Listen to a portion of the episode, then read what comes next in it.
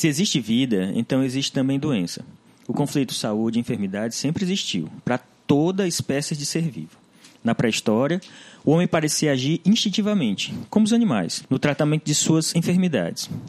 Assim, é comum encontrar pinturas rupestres de homens das cavernas lambendo suas feridas ou bebendo muita água e ficando nas proximidades de fogueiras quando se tinham febre. A inflamação tem uma história antiga e rica, intimamente relacionada com a história das guerras, feridas e infecções.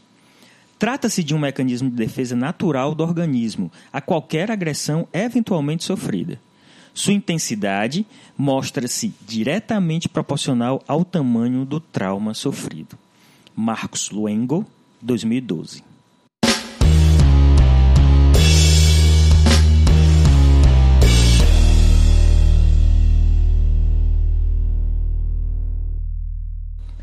Olá pessoal, estamos aqui no nosso quinto episódio do Farmacast.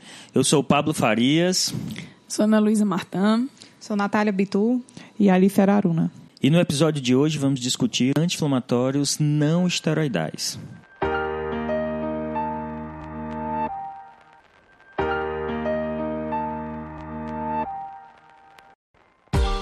Para falarmos de anti-inflamatórios, vamos voltar um pouquinho no passado.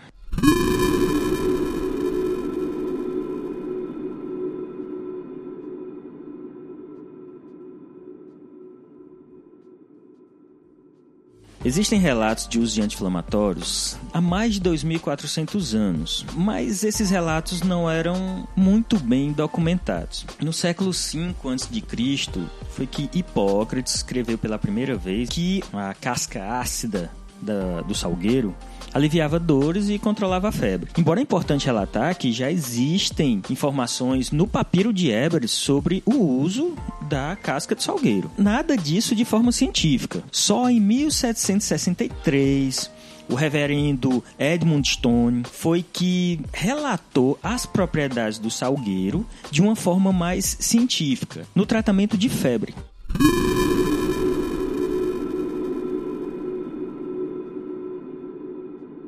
Vamos avançando. Lá no ano de 1828, foi que o químico Johann Buchner isolou o ativo da casca do salgueiro. Mas é importante entender que ele isolou, mas a estrutura química não estava ainda definida. E ele conseguiu isolar uma quantidade muito pequena. Mas no ano seguinte, em 1829, um farmacêutico chamado Henri Leroux, gostaria da pronúncia, conseguiu isolar uma quantidade bem maior, que aí era possível realizar mais estudos com, com esse material. Dez anos depois do primeiro isolamento, foi que um químico italiano chamado Rafael Piria foi que conseguiu descobrir a estrutura química do ácido salicílico. Aí agora a gente tinha alguma coisa para trabalhar de uma forma mais sistemática. Então, o tempo passou em 1853 um químico francês chamado, ó, presta atenção na pronúncia de novo, ó, Charles Frédéric Gerard, combinou o salicilato de sódio e o cloreto de acetila. Aí sim ele conseguiu formar o ácido acetil salicílico, mas não feito da forma como se faz hoje porque o método de produção que se usa ainda hoje só foi desenvolvido em 1897, muitas décadas depois. Aí vem uma grande polêmica. A Baia, que é um laboratório que antes de ser um laboratório farmacêutico era uma pequena indústriazinha, acabou se tornando um grande laboratório farmacêutico e como resultado dessa grande descoberta da produção e do registro do ácido acetil salicílico. Então a Baia diz que o, um pesquisador chamado Felix Hoffman foi o responsável pela síntese da aspirina como se faz hoje. Agora existe uma, uma grande polêmica porque estudos mais atuais já dizem que o Arthur Eichenkron foi quem havia criado esse método de síntese da aspirina. É interessante que o Hoffman criou esse método de síntese para cuidar do pai dele, porque o pai dele sofria de reumatismo. Então ele resolveu fazer uma preparação de ácido salicílico que fosse menos agressiva para o estômago dele, que o pai dele sofria muito com isso. Então ele sintetizou, criou essa nova rota de síntese e criou ácido acetil salicílico. Apresentou para a Bayer, mas a Bayer não se interessou em primeiro momento. Ela estava estudando ainda, fazendo umas pesquisas com a heroína e só que não foram muito para frente. E depois ela começou a se interessar pelo ácido acetil salicílico. E aí iniciou-se o processo de produção. Por que, que eu estou dizendo que é uma polêmica? Porque já perto da morte do Eichenkron, ele relatou que a ideia da síntese do ácido acetil salicílico que o Hoffman fez foi dado por ele ao Hoffman. Só que ele era um judeu na época da guerra e tudo mais, então ele não se sentiu, ele achava que não era interessante ele brigar por essa autoria não. Mas o tempo passou e o Hoffman ficou conhecido durante muitos anos como o responsável pela síntese do ácido acetil salicílico. Hoje em dia já é meio que dividido entre os dois. It's here, the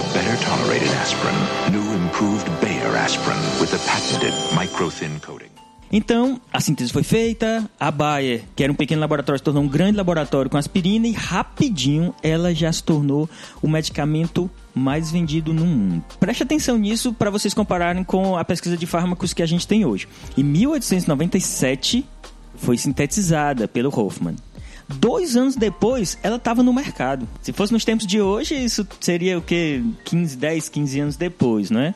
E se for levar em consideração a tecnologia que tinha na época, pode botar 20 anos. Então, dois anos depois, ele estava no mercado. Em 89, fizeram o primeiro estudo clínico com ela. E aí, só, pra, só como uma questão de curiosidade, ele foi lançado como primeiro estudo clínico. Em 1899, foi feito o primeiro estudo clínico, que foi com aspirina. E aí, como os resultados do estudo clínico mostraram é, satisfatórios, ele tratava a inflamação, tratava a dor, a febre. E aí veio o nome. Como dar um nome dessa substância, desse medicamento? Então criaram aspirina. Por que o nome aspirina? O A vem de acetil, o ISP vem de Spireumaria, que era a planta, e o IN era um sufixo muito usado para os medicamentos na época. Então ficou aspirin, que aqui no português ficou aspirina, né, na nossa tradução. Então, inicialmente, ela foi produzida em frascos que tinham 250 gramas. Era um frascozinho grande. A dose era dada em colher. A possibilidade de erro, com certeza, era grande, né? Então, pequenas variações no tamanho da colher, no volume que você conseguia colocar.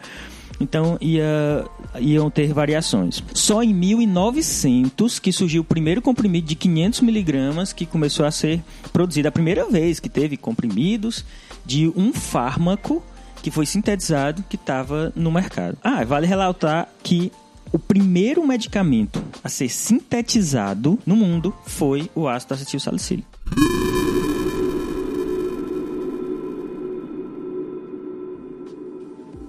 Em 1904, ele já era um grande sucesso de vendas. Em 1929, já havia um relato de venda de mais de 100 toneladas de comprimidos de aspirina.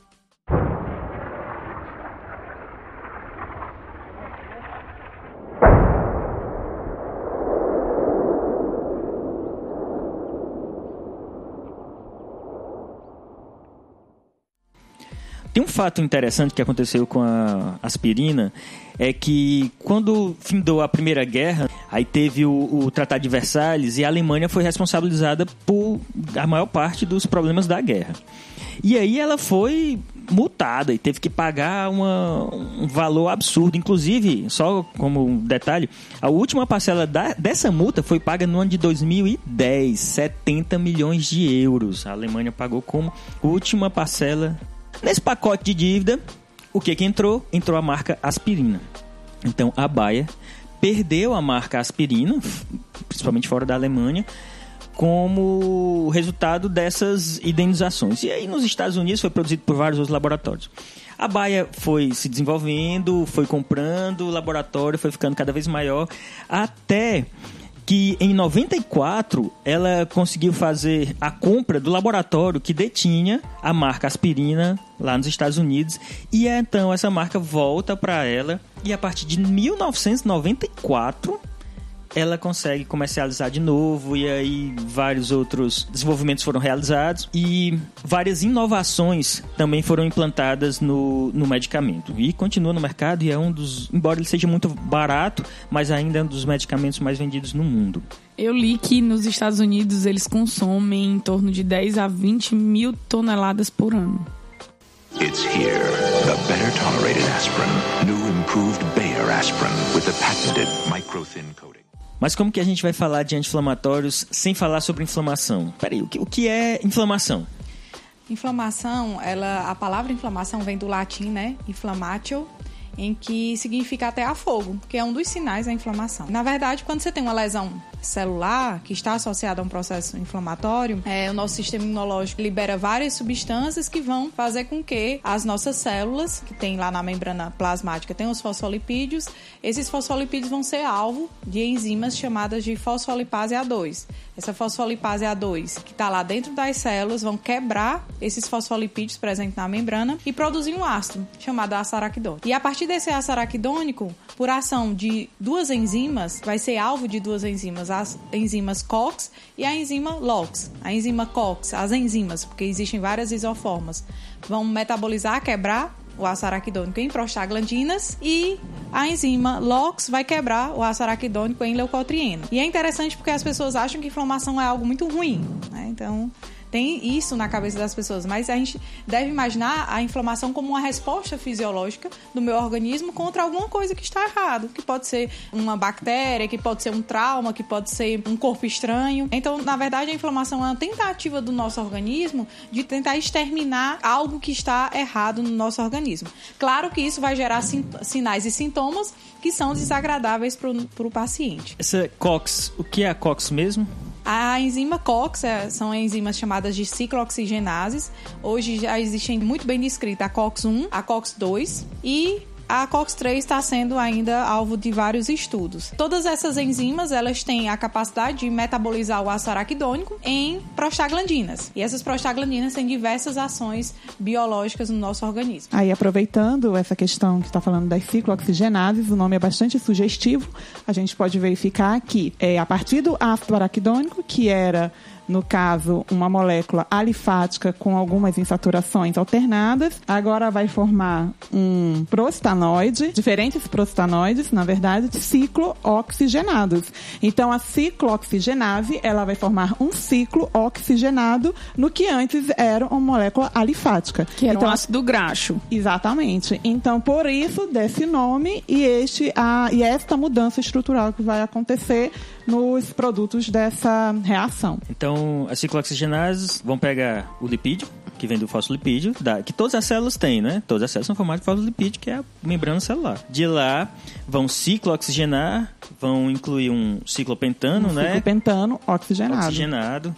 E aí, de acordo com o, a posição da oxigenação, se tem hidroxila, se não tem, ela recebe uma letra específica. Se a letra E, I, D, tudo isso essas letrinhas, na verdade, denominam o tipo de ciclo e das substituições que tem lá. Bom, é interessante a gente falar das, das prostaglandinas, porque só como curiosidade, elas foram conhecidas na década de 50. As pesquisas delas começaram na década de 50, com o Zune Beckstrom, na década de 60 e 70 tivemos outro pesquisador também sueco, Bengt Samuelsson. Eles foram importantes para as descobertas iniciais e conhecer pela primeira vez a, as prostaglandinas. Aí, John Vane, pesquisador do Reino Unido, foi que descobriu descobriu que o ácido acetil salicílico tinha suas propriedades no controle da febre, interferindo na atividade dessas prostaglandinas. E aí eles três foram agraciados com o prêmio Nobel em 1982 o Prêmio Nobel de Fisiologia e Medicina. É só para a gente voltar um pouquinho, né? Em 1935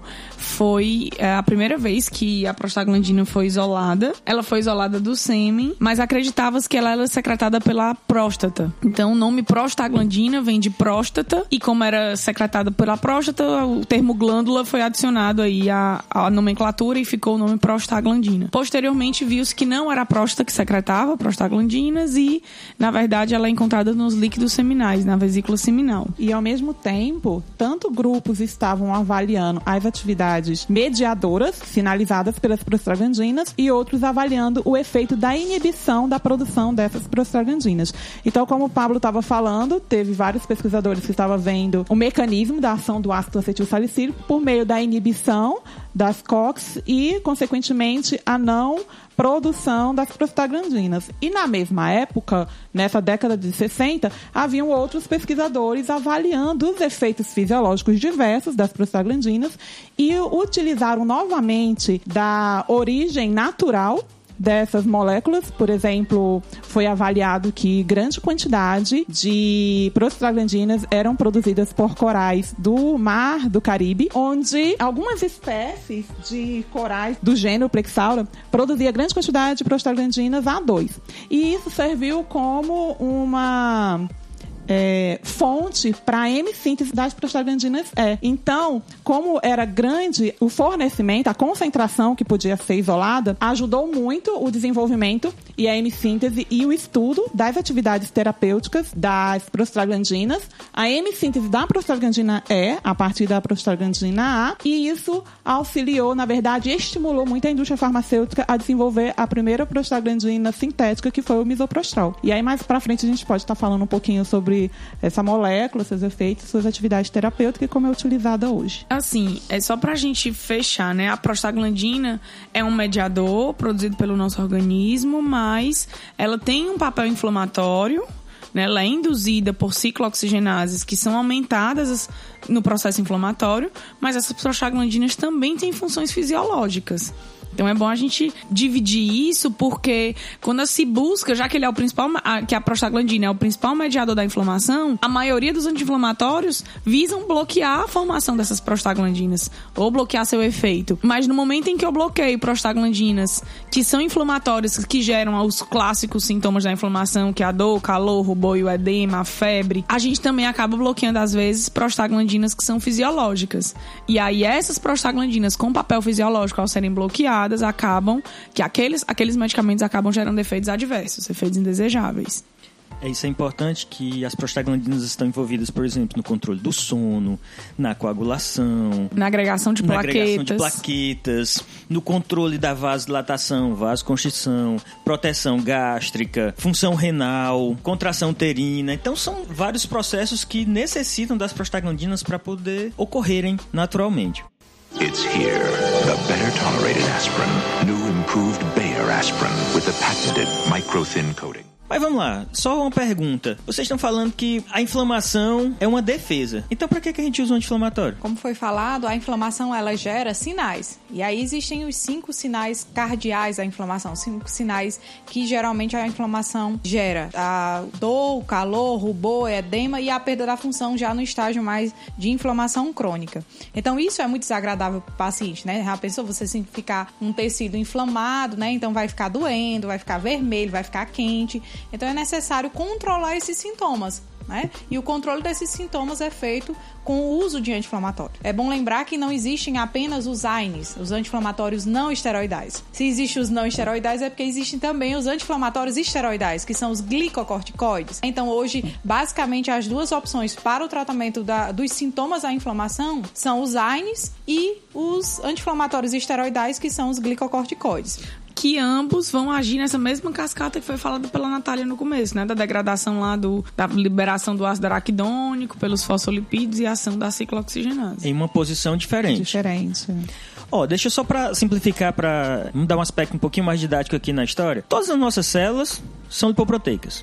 Então, de acordo com a necessidade e do órgão que ela faz parte, se ela for estimulada, ela vai produzir a prostaglandina que ela tem a habilidade de produzir. Como assim ela tem a habilidade de produzir? Porque, na verdade, todos vêm do mesmo ácido araquidônico. E a mesma fosfolipase que vai degradar o, o fosfolipídio de membrana, formando ácido araquidônico. De acordo com a especialidade daquela célula, ela vai produzir as prostaglandinas que são necessárias para ela. Como, por exemplo, as plaquetas vão produzir prostaglandinas para agregação. E aí vai. Cada tecido produz de acordo com sua especificidade. Então vamos pensar assim: a membrana tem um fosfolipídio, a fosfolipase vai degradar esse fosfolipídio formando o ácido araquidônico. E o ácido araquidônico é, é meio como uma matéria-prima, é um, é um barro. Dá. Você pode produzir ele um vaso, se for necessário, um prato ou um, uma xícara, de acordo com a sua necessidade. E é isso que o corpo da gente faz. Bem, isso que eu estou falando para vocês pode explicar um pouco porque que determinadas células produzem as prostaglandinas que são necessárias para diversos processos dele.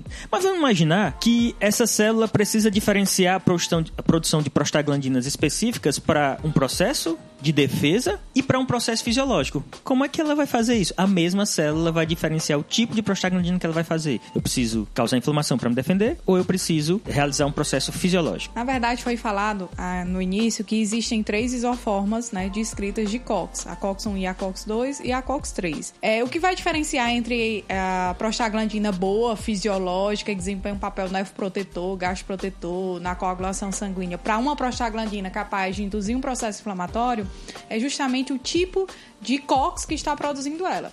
Então existem, é, vamos diferenciar a COX-1 da COX-2, que são as enzimas que têm mais informação na literatura. A COX-1 ela é fisiológica, ela é homeostática, ou seja, ela está fisiologicamente presente no estômago, nos rins, nas plaquetas. E aí lá nesses locais ocorre a produção de prostaglandinas que vão desempenhar papel fisiológico, né? No caso do estômago, de gás proteção, no caso dos rins, uh, de manutenção do fluxo sanguíneo renal, no caso da plaqueta, produção de tromboxana 2, que vai fazer a agregação plaquetária. Isso quem faz tudo é a COX-1. Então, a COX-1 é aquela COX fisiológica, aquela COX que vai produzir prostaglandinas boazinhas para o nosso organismo. Já a COX-2, ela vai produzir as mesmas prostaglandinas, só que em quantidade maior. Mas por quê? Como é que eu tenho duas enzimas que são bem parecidas, não são idênticas, são bem parecidas, existem diferenças estruturais entre elas. E uma das principais diferenças está no fato de que o canal hidrofóbico da COX-1, que é um canal onde o ácido araquidônico entra para ser transformado em prostaglandina, esse canal da COX-1 ele é mais estreito. E significa dizer que entra menos ácido araquidônico. E aí eu vou ter uma produção pela COX-1 de prostaglandina em quantidade menor porém fisiológica, porém importantíssima. Já a COX-2, ela tem um canal hidrofóbico mais largo. De 25% de mais 25% largo. mais largo. Isso permite a entrada de uma quantidade maior de ácido araquidônico, saindo uma quantidade maior de prostaglandina. E aí, essa quantidade maior de prostaglandina vai ser capaz de induzir a vasodilatação, o aumento da permeabilidade vascular, né, e gerar os sinais e sintomas da inflamação. Associado a essa maior quantidade pela estrutura do canal, a gente tem uma maior expressão da enzima também. Então a gente tem uma maior expressão celular de COX-2 quando você tem um estímulo inflamatório, um estímulo patológico, uma lesão de tecido. Então a lesão do tecido ela aumenta a expressão gênica, estimula o gene que vai codificar lá a produção da proteína COX-2. Então eu vou ter mais COX-2 associado a um, um canal maior que ela tem e consegue produzir mais mediadores. E por isso ela é chamada também de uma enzima indutiva, né? Indu que ela, indutível, é, né? indutível, porque ela, na verdade, vai se expressar quando, na presença de algum processo, né, vai induzir uma expressão maior dessa enzima. Embora ela seja considerada indutível, a gente não pode esquecer que ela também constitui papel fisiológico em alguns órgãos. A COX-2 ela tem um papel de vasodilatação e antiagregação plaquetária nos vasos. Ela tem papel é, no rim de vasodilatação e manutenção do fluxo, é no cérebro, nos ossos. Então a gente tem papéis fisiológicos da COX-2 que também existe, embora esse papel patológico do processo inflamatório dela seja bem Mais intenso. intenso, é. Então, essa questão da COX indutiva e da COX constitutiva é talvez mais didático do que real, na verdade. Exatamente, Então, é só isso. uma essa divisão didática. Quando, quando se vai falar de inflamação, a gente não pode esquecer que a COX-2 ela é patológica e indutiva, mas ela tem seus papéis fisiológicos também. It's here. The better tolerated aspirin. New improved Bayer aspirin with the patented micro thin coating. Bem, então eu já vi que a COX parece ser uma questão chave no processo inflamatório. Essa seria a via de controle dos anti-inflamatórios, o local onde os anti-inflamatórios iriam atuar. Hoje em dia, a maioria dos anti-inflamatórios que a gente tem, os não esteroidais, o alvo são as ciclooxigenases, né? E aí, existem anti-inflamatórios que conseguem bloquear essas ciclooxigenases de forma não seletiva. O objetivo é o bloqueio da COX-2, já que a gente diz que a COX-2 é a patológica, mas eles acabam bloqueando também a COX-1. E é aí onde vem os efeitos adversos gástricos, aí onde vem os, adver- os efeitos adversos renais e também o risco maior de hemorragia, né? Do uso crônico de um AINE pode causar um risco maior de hemorragia. O objetivo é impedir a formação de prostaglandinas pela COX-2. Porém, a maioria dos AINES acabam bloqueando também a COX-1. E aí a gente tem os efeitos adversos, já que ela é fisiológica. Embora os anti-inflamatórios bloqueiem a ciclooxigenase fisiológica, o surgimento dos efeitos adversos está muito associado ao tempo de utilização do medicamento. Então, você bloquear essa COX fisiológica por dois, três dias, ela não vai causar uma diminuição da proteção gástrica tão intensa a ponto de você ter uma úlcera. Ela não vai causar uma não agregação plaquetária a ponto de você ter uma hemorragia. Porque dois, três dias é uma mudança da homeostase muito pequena. O problema desses efeitos adversos são para os pacientes que têm inflamações crônicas, como artrite, artrite reumatoide, que precisam fazer do anti-inflamatório por muito tempo. E a utilização desses medicamentos por 20 dias, um mês, dois meses, vai interferir na, homeost na homeostase a ponto de provocar um processo patológico por essa interferência. Antigamente, nos pacientes que faziam uso de anti-inflamatórios de forma crônica e que um dos grandes efeitos adversos e um dos mais incômodos é a, não proteção gástrica, o surgimento de gastrite, dores estomacais e úlcera, existia uma alternativa que a Alice falou lá no começo, que era o misoprostol, que eu bloqueava a prostaglandina pelo anti-inflamatório que eu estava utilizando, mas eu repunha ela utilizando o misoprostol, que era um análogo da PGE1, que é uma das prostaglandinas que fazem a, formação daquele muco que impede o ácido clorídrico de encontrar no endotélio estomacal e causar uma lesão celular. Só que o misoprostol foi associado ao aborto, porque ele causa contração da musculatura uterina e poderia causar aborto. E aí o misoprostol foi retirado do mercado e esses pacientes ficaram descobertos. E agora, o que a gente vai fazer? O paciente precisa do anti-inflamatório por muito tempo e ele não tem como utilizar muito tempo porque a homeostase dele vai ser modificada por muito tempo e o efeito vai aparecer. Só para continuar, o misoprostol foi retirado do mercado com essa finalidade, mas hoje em ambiente hospitalar ele pode ser utilizado tanto para parto a termo, né, como também para interrupção de uma gravidez legalmente autorizada. Então, só para fechar essa parte dos efeitos colaterais, né? Então, os AINES são amplamente utilizados no tratamento de inflamação, dor, febre, mas aí o que preocupa né, os profissionais de saúde é esse uso, muitas vezes indiscriminado, dos AINES que gera vários efeitos colaterais. E esses efeitos colaterais, portanto, estão relacionados principalmente ao bloqueio da COX-1, como a Ana Luísa falou. Então, lembrando, onde é que eu tenho um COX-1 fisiológica, constitutiva, que desempenha um papel importante? No estômago. Né? No estômago, é, a COX-1 produz prostaglandinas gastroprotetoras. Então, quando eu uso AINES, os AINES, a maioria são não seletivos, bloqueiam A1 e A2. Então, eu vou bloquear essa COX-1 do estômago, eu vou diminuir a prostaglandina gasprotetora e automaticamente eu vou aumentar a produção do aço e reduzir os fatores protetores. E isso faz com que o paciente possa vir desenvolver lesões gástricas. Por falar em lesão gástrica, nos Estados Unidos, les... a mortalidade por lesão gástrica induzida por AINE é a terceira causa de morte. E né? corrobora então, com aqueles milhões, ah, sei lá quantos mil as toneladas, toneladas aí, que Ana falou no início, então, né? É muito consumido e aí a lesão gástrica tem uma importância muito grande. Né? Além da lesão gástrica, outro efeito colateral muito comum com os AINES é a alteração na coagulação sanguínea, porque vamos lembrar que tem COX-1 também nas plaquetas, em que nas plaquetas a COX-1 produz tromboxano A2 que faz a agregação plaquetária, atuando no processo de coagulação. Então, o uso de AINES bloqueia a COX-1, com isso diminui o tromboxano e aumenta o risco de hemorragias. E aí, por isso que existe aquela frase, né, quando a gente está assistindo televisão, que esse medicamento é contraindicado em suspeita de dengue, né? Porque na dengue eu tenho uma diminuição. Não, Natália, não é assim não. Em caso de dengue, esse medicamento não pode ser utilizado. Calma aí. Não, em é, caso. Em, como é? De sus, não, em sus, em, este medicamento é contraindicado em caso de suspeita de dengue.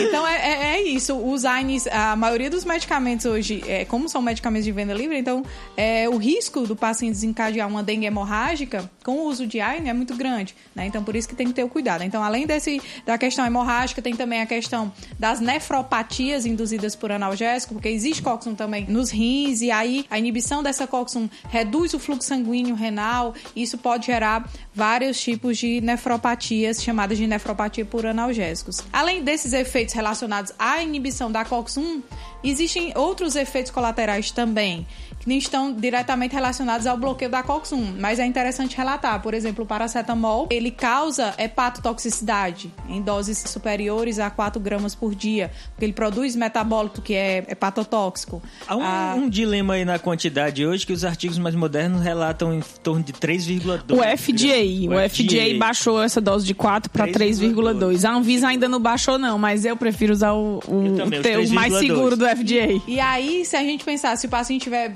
ingerindo bebida alcoólica Isso. ou se tiver já problema Isso. hepático, Isso baixa mais baixa ainda. ainda mais. Então, assim, Imagina claro. uma pessoa desnutrida. Então, uma pessoa com baixo peso. Isso é, esses estudos são feitos para aquele adulto padrão, 70 quilos, sexo É. masculino, com saudável. E aí, essa ideia da desnutrição, os AINES, eles têm uma alta taxa de ligação com as proteínas plasmáticas, né? E aí o efeito aumenta. Uma coisa interessante é que esses efeitos que a Natália falou aí, particularmente o efeito no trato gastrointestinal, no estômago principalmente, toda essa agressão, essa, as úlceras, as gastrites. Para proteger o corpo disso, a indústria normalmente tem trabalhado em algumas preparações que tentam proteger o estômago. Então tem o ácido acetil salicílico tamponado, existem as formas de degradação entérica, então que vão só se dissolver no intestino.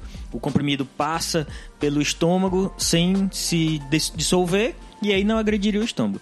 Só que, como a gente já viu, a ação principal dos AINs não é direta, é sistêmica. Então, quando ele é absorvido, ele vai inibir a produção da prostaciclina que protege o estômago contra a produção do ácido clorídrico que ele produz. Para esse efeito, essas preparações não têm atividade nenhuma, mas eles podem reduzir um pouco a agressão, porque todos os anti-inflamatórios são ácidos. São ácidos fracos, mas são ácidos. Com exceção de um, só a nabumetona, não é? Só a nabumetona É, é o é um único anti-inflamatório que está no mercado que não é ácido, porque ele é um profármaco. E depois de ser metabolizado, aí ele adquire a forma ácida dela que vai ter atividade anti-inflamatória.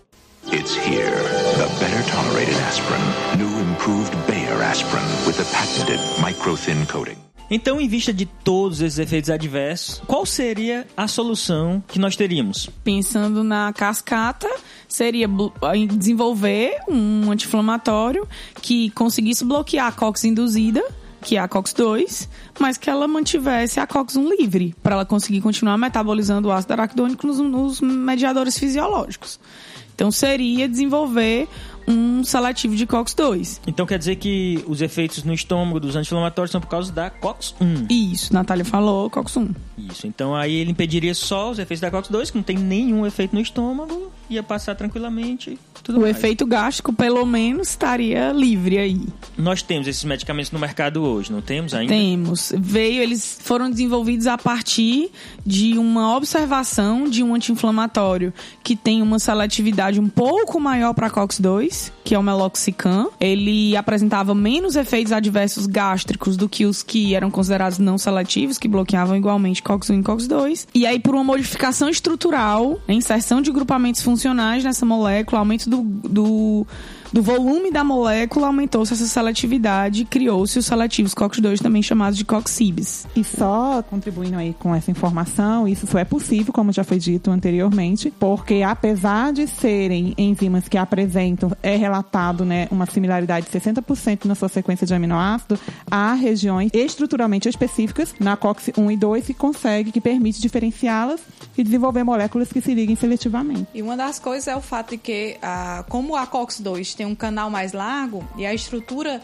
dos COX-CIBs é uma estrutura química maior, ele consegue entrar apenas no, no, no canal da COX-2. Então, ele não consegue entrar no canal da COX-1 porque é um canal mais estreito. Isso faz com que eles sejam anti-inflamatórios altamente seletivos para a COX-2.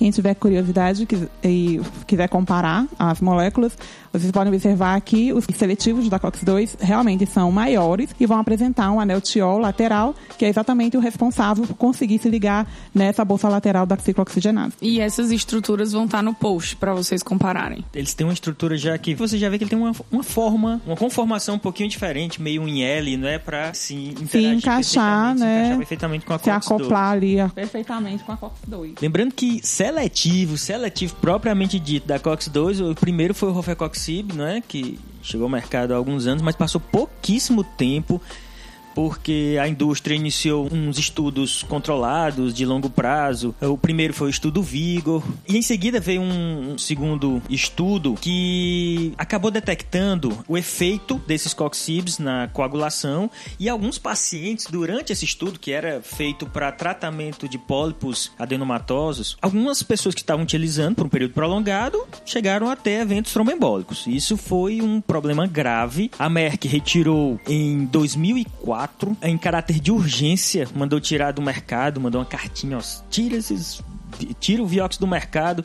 E aí a gente correu, na época eu tava na farmácia, a gente retirou tudo lá. Depois fomos ver o resultado desses estudos e foi que ficamos sabendo desses eventos tromboembólicos que eram graves. Só pra gente entender direitinho por que, que esses seletivos provocavam esses eventos tromboembólicos. Embora a gente tenha pontuado bastante que a COX-2 ela é patológica e a COX-1 é fisiológica, a COX-2 tem seu papel fisiológico também e um papel importante dela é a, né, na produção da PGI2, que é a prostaciclina, que ela é vasodilatadora e inibidora da agregação plaquetária. Então ela é antiagregante plaquetária. E, co- forma um equilíbrio, né? e que mantém um equilíbrio com a agregação plaquetária e vasoconstrição do tromboxano que é produzido pela COX-1. Então isso é equilibrado. Quando eu bloqueio as duas COX, eu impeço a agregação de um, mas eu aumento a agregação pelo outro lado. Isso mantém um equilíbrio. Quando eu bloqueio só a COX-2 com o Rofecoxib ou os outros COXIBs que surgiram, eu bloqueio essa agre- antiagregação plaquetária e aumento o processo de agregação e vasoconstrição, mas como a COX-1 tá livre, a vasoconstrição e a agregação plaquetária do tromboxano também continua presente. E a soma desses dois processos agregantes e vasoconstritores podem provocar esses eventos tromboembólicos, que se eu não me engano, esse risco é de 9 a 10 vezes maior em quem usa cronicamente os seletivos de COX-2. Mas aí eu vi alguns trabalhos que começaram a fazer uma associação, né? Foi meio que contrário à, à ideia inicial, Tem sim, tem sim. mas aí eles começaram a fazer uma associação de um inibidor seletivo associado a um, a um ácido acetil salicílico para Que evitar a agrega- COX-1. Exatamente, começaram É, a fazer meio que para reparar esse outro problema. anti- outro E essa, essa associação que a Alice está falando, ela só é possível com o AS porque em baixas doses, o AS ele consegue bloquear seletivamente só a COX-1. De 50 a 320 miligramas, o AS bloqueia só a COX-1. Quando ele é utilizado acima de 320, em torno de 500 miligramas, que é a dose padrão que a gente tem no mercado, ele tem ação anti-inflamatória. Ele E o consegue bloqueio- bloquear Então, nesse duas caso, COX. ele não vai competir pelo sítio ativo da COX-2, se ele estiver sendo associado a um seletivo da COX-2 Não. em pequena quantidade, no Isso, caso, né? exatamente. Ele só vai ter a ação de fazer o processo de antiagregação, que é justamente o objetivo do equilíbrio novamente. É, Inibir a pô, COX-1, legal ele vai inibir a produção de tromboxano e não tem agregação plaquetária. E assim, ah, a gente pode pensar, ah, mas se eu associar um bloqueador de COX-1, eu vou voltar a ter o efeito gástrico de novo. Mas o AS em doses baixas, ele tem pouca ação no distúrbio da homeostase gástrica. Tem, a longo prazo tem. Existe lesão gástrica pelo uso de AS em baixas doses, mas é menor do que em altas doses. Só lembrando que além dos efeitos né, cardiovasculares, dos coxibes, né, os eventos tromboembolíticos, existe COX-2 constitutiva também nos rins. né? Então, eles também, além dos efeitos é, tromboembolíticos, ele também gera nefropatias. Em relação aos seletivos da COX, é importante lembrar que os efeitos adversos deles eram previsíveis, principalmente esses na coagulação, como a Ana Luísa já até mencionou isso. Por conta desse conhecimento, os outros seletivos da COX, que são chamados COXIBs, foram retirados do mercado. Então nós temos hoje o Etoricoxib, o Celecoxib, nas farmácias é possível encontrar. Inclusive, a dose mais alta do etoricoxib foi retirada. Ele tinha a dose de 60, 90 e 120, só permanece no mercado 60 e 90. E o Paracoxib existe na condição de fármaco de uso hospitalar, ele é injetável, tanto que ele não seja usado por um período prolongado. É um dos motivos dele ter se tornado um fármaco controlado, para evitar que as pessoas façam uso eh, excessivo dessa substância. Só aproveitando aí a oportunidade que você falou sobre o Parecoxib de uso parenteral, ele é o único seletivo que apresenta essa, que tem essa apresentação, porque uma vez que foi desenvolvido moléculas seletivas para COX-2 para se ligar, né, consequentemente especificamente a COX-2, elas delas foram removidas o grupo ácido carboxílico, então elas carecem desse grupo. Isso diminui bastante a hidrofilicidade delas e dificulta consequentemente o desenvolvimento de apresentações em soluções que é necessária para um uso parenteral. Portanto, a única que ainda apresenta uma hidrossolubilidade que permite o desenvolvimento de uma apresentação para uso parenteral é o Parecoxib e todos os demais vocês vão observar que são utilizados para administração via oral. It's here, the better tolerated aspirin, new improved Bayer aspirin with the patented micro-thin coating. Tudo que nós estamos falando dos anti-inflamatórios, até o próprio nome deles já nos levam a pensar nisso, eles são voltados para os tratamentos da inflamação. Mas é só para inflamação que eles servem? Os AINES, eu costumo dizer que eles têm é, efeito AAA, né? Eles são, em geral, anti-inflamatórios, analgésicos e antitérmicos. Só que existem diferenças né, entre eles. Nem todos os AINES são anti-inflamatórios. É, a gente tem a dipirona e o paracetamol, que são da classe dos AINES, mas que eles estão desprovidos de atividade anti-inflamatória. E essa não ação anti-inflamatória, apenas ação analgésica e antipirética, que é a redução da temperatura corporal, que a dipirona e o paracetamol apresentam, parece estar relacionada ao bloqueio da COX-3, que foi pouco falada hoje, né? Porque realmente se sabe pouca coisa sobre ela. Mas a COX-3 é uma variação da COX-1. O gene que codifica a COX-1 é o mesmo gene que codifica a COX-3, porém, a COX-3 ela está localizada principalmente no cérebro e está relacionado com a produção de prostaglandinas, principalmente a prostaglandina E, no, no sistema nervoso central, que provoca dor, né, estimula nossos receptores e também é capaz de mudar a nossa programação da temperatura corporal. Então ela consegue interferir no hipotálamo, reprogramando a nossa temperatura corporal e causando a febre. Então bloquear essas prostaglandinas no sistema nervoso central traria um efeito analgésico e também um efeito antipirético. A dipirona e o paracetamol não têm afinidade por COX-2, então elas não promovem o efeito anti-inflamatório que a gente já explicou como é que acontecia, e também são desprovidas dos efeitos adversos comuns que já foi falado, porque ela também não bloqueia a COX-1. Então ela não causa dor no estômago, não causa diminuição da agregação plaquetária e também não causa alteração renal. Por isso é que, então, quando a pessoa tem dengue, pode usar paracetamol e dipirona, né? Porque ela não atua nessa COX-1 plaquetária, então ela não, não aumenta o risco de dengue hemorrágica. E aproveitando que falou na dipirona, e a gente fazendo o link com o cast 3, parte 2, onde falamos sobre metabolismo, a dipirona ela é um profármaco, agora a gente já sabe, né? Já falamos o que seria um profármaco bioprecursor. E para que ela tenha atividade, ela precisa ser metabolizada nos seus metabólitos, diversos metabólitos, cujos dois têm atividade, que é a 4-metil-amino-antipirina e a 4-amino-antipirina. São essas moléculas que vão efetuar realmente a atividade terapêutica da dipirona. Saiu um artigo em 2014 que ele avalia, ele induz a febre nos ratos com o lipopolissacarídeo da Escherichia coli e um outro grupo com a toxina do Titio cerulatus, que é um escorpião. E aí ele mede no líquido cefalorraquidiano a quantidade de prostaglandina E2, que é justamente essa prostaglandina que desregula o hipotálamo. E ele faz essa medida com um grupo usa a dipirona, que é o profármaco, e um outro grupo usa um metabólito, que é o 4-MAA, e o outro terceiro grupo utiliza o 4AA. E ele verifica que o único metabólito que foi capaz de reduzir a febre pela toxina do, do escorpião foi o metabólito do 4-metil-aminoantipirina, que é o 4-MAA. E ele verificou que essa redução da febre não era via prostaglandina 2. Então esse artigo ele sugere que a dipirona tem um mecanismo adicional que não está associado ao bloqueio de COX-3 e consequentemente à produção dessa prostaglandina, que ele conseguiu reduzir a febre. Então existe aí uma outra possibilidade de ação da dipirona que ainda não é conhecida, mas é uma outra possibilidade que justifica o seu tão bom efeito antipirético e analgésico. Mas outros artigos, teve outro artigo também de 2015 que eu encontrei que relaciona o efeito da dipirona com o sistema canabinoide, que são os receptores, né, que a gente descobriu aí através do efeito da maconha e que a gente sabe que a maconha possui um efeito analgésico. E embora esse artigo ele não relacionasse a dipirona como um ativador do receptor canabinoide, então ela não tem a capacidade de ativar o receptor canabinoide, esse artigo fala que a dipirona, ao bloquear a ciclooxigenase e ao bloquear uma enzima chamada mida hidroxilase de ácidos graxos, que diminuiria a formação do ácido araquidônico para a formação de prostaglandinas, a inibição dessa enzima geraria também um aumento da formação de ácidos graxos, e esses ácidos graxos estaria associado ao aumento da produção de endocannabinoides. E a produção aumentada de endocannabinoides aumentaria a ativação dos seus receptores e geraria um efeito analgésico. Então tem aí também uma possibilidade da dipirona estar envolvida com o sistema endocannabinoide. Em alguns países a dipirona tem uma venda proibida por causa de um efeito adverso que é a discrasia sanguínea. É rara acontecer, realmente é muito rara, mas quando acontece é potencialmente fatal, é muito difícil de ser tratada.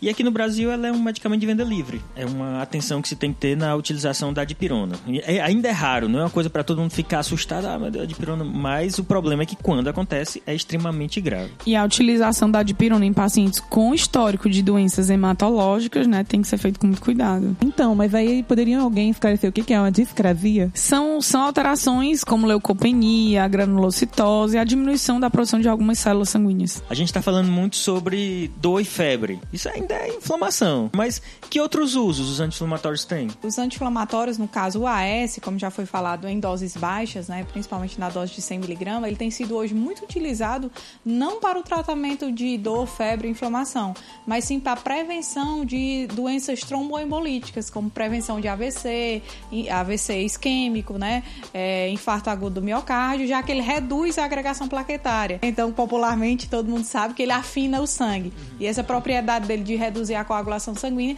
tem sido extremamente utilizada né, pelos médicos como uma forma de prevenir as doenças cardiovasculares. A questão do bloqueio da coagulação plaquetária não é ruim, não é só ruim, ela tem um lado bom na prevenção dessas doenças. Lembrando que essas doses, a dose mais usada é 100mg, mas pode variar de 81 a 325 miligramas. Aí é o efeito anti-inflamatório, mesmo na, em 325 miligramas, é praticamente inexistente. Mas quanto menor a dose, menor é o efeito adverso. Então, normalmente elas são utilizadas até 100 miligramas, mais ou menos. Além disso, os AINs também são utilizados para disminorreia, que é aquela dor relacionada à cólica menstrual, como o ácido menfenâmico, bastante utilizado para isso. Também existem estudos né, que apontam que os AINs, como a AS, pode ser útil para a prevenção de doença de Alzheimer, para a prevenção de câncer coloretal. A própria indometacina, que é um AIN, tem sido utilizado para fechamento do canal arterial em bebês prematuros. Então, a gente vê que o uso dos AINs é muito além de inflamação e de dor, né? Tem outros usos que também são importantes.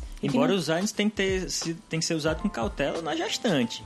E essa Último questão trimestre, também do uso para prevenir tem que ser né, cuidadoso, né? Para ninguém estar usando para prevenir nada, não. Porque tem que ter todo um acompanhamento médico, acompanhamento de um profissional, porque aí vai que a pessoa tá ouvindo e fala assim: ah, então se evita Alzheimer, vou tomar. Então se evita, evita câncer, vou tomar. Não é essa. Essa ideia de prevenção, tomar para prevenção, lembre dos outros problemas. Exatamente. E isso aí está em fase de estudo, são Estudos. estudos em animais, não tem esse estudo em segurança em seres humanos ainda. Então, assim, A gente nem sabe se tem impacto na clínica. na clínica, é, em seres humanos, é coisa que está sendo feito com animais ainda.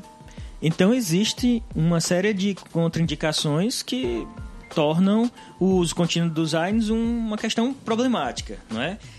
É, que outras contraindicações teriam? Então tem outras condições que eu tenho certeza que o, um, um anti-inflamatório não deve ser usado mesmo em pequenas doses. É, alguns pacientes que o uso de AINs é contraindicado, né? no caso, principalmente o AS, pacientes hemofílicos, pacientes com dengue ou com doenças hemorrágicas, devem evitar AINs, principalmente o AS. Também pacientes portadores de doenças hepáticas, né? evitar principalmente o paracetamol, que é E, o- e eu acho que a animesulida também, Animesulida vale a pena também. falar da hepatotoxicidade da animesulida, né? Que hoje em gestantes dia... também é contraindicado.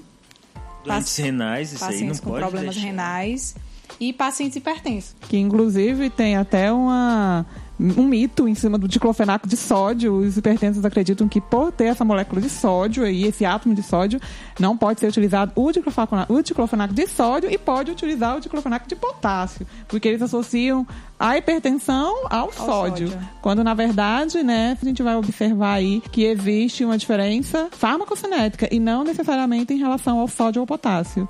É, na verdade, os anti-inflamatórios em si, pelo seu mecanismo de bloquear a COX-1 e alterar a função renal, eles podem aumentar a pressão, independente se é o diclofenaco sódico, potássio, se é o ibuprofeno, se é qualquer um anti-inflamatório, né? Que a vasoconstrição já vai existir, independente E né? a retenção de sódio pelo processo renal da não vasodilatação vai existir. Mas o, o diclofenaco sódico não aumenta mais a pressão do que o diclofenaco potássico, do que o resinato não aumenta. Porque a quantidade de sódio que tem ali é muito pequena e não é suficiente para aumentar a pressão arterial. Se a gente pensar que um paciente hipertenso ele tem uma redução do consumo de sal, mas ele não inibe completamente o consumo de sal dele. O bolo que ele come tem sal. Ele tem uma redução do consumo de sal. Ele não precisa tirar totalmente o sódio do seu consumo. E a quantidade de sódio que tem no diclofenaco não é suficiente. Já que vocês falaram dos, né, dos diferentes tipos de diclofenaco, o diclofenaco está presente nas três formas: no resinato, no sódico e no potássico. A diferença deles é apenas farmacocinética, em duração de ação e início de ação. Um inicia mais rápido, demora mais rápido, sai mais rápido do corpo.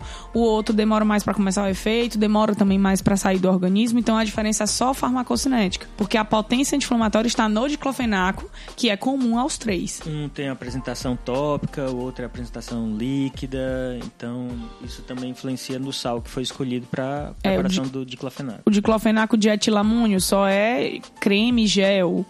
Ah, o diclofenaco sódico, potássico, a gente já tem de uso sistêmico. It's here. The better tolerated aspirin. New improved Bayer aspirin with the patented micro thin coating. E o paciente asmático? Há informações de que ele não pode tomar. Como é isso? É interessante porque os AINES, né, em geral, são contraindicados em pacientes asmáticos. E aí as pessoas ficam perguntando, mas a asma não é uma doença inflamatória? E a AINE não é um anti-inflamatório? Por que não usar? A gente tem que lembrar que na asma, a fisiopatologia da asma é um pouco diferente, porque o principal mediador químico do processo inflamatório são os leucotrienos, que são bronconstritores e que estimulam a produção de muca. Então, o que é que acontece? Quando eu tomo os AINES, lembrando, eu vou bloquear a COX, e esse bloqueio da COX vai fazer com que todo o substrato de ácido araquidônico seja disponível para a via da LOX. E aí eu vou aumentar a produção de leucotrieno. E aí o que é que o leucotrieno vai fazer? Vai fazer broncoconstrição, vai aumentar a produção de muco e vai piorar a asma. Então os AINES eles podem causar broncoespasmo. São todos os AINES que causam broncoespasmo?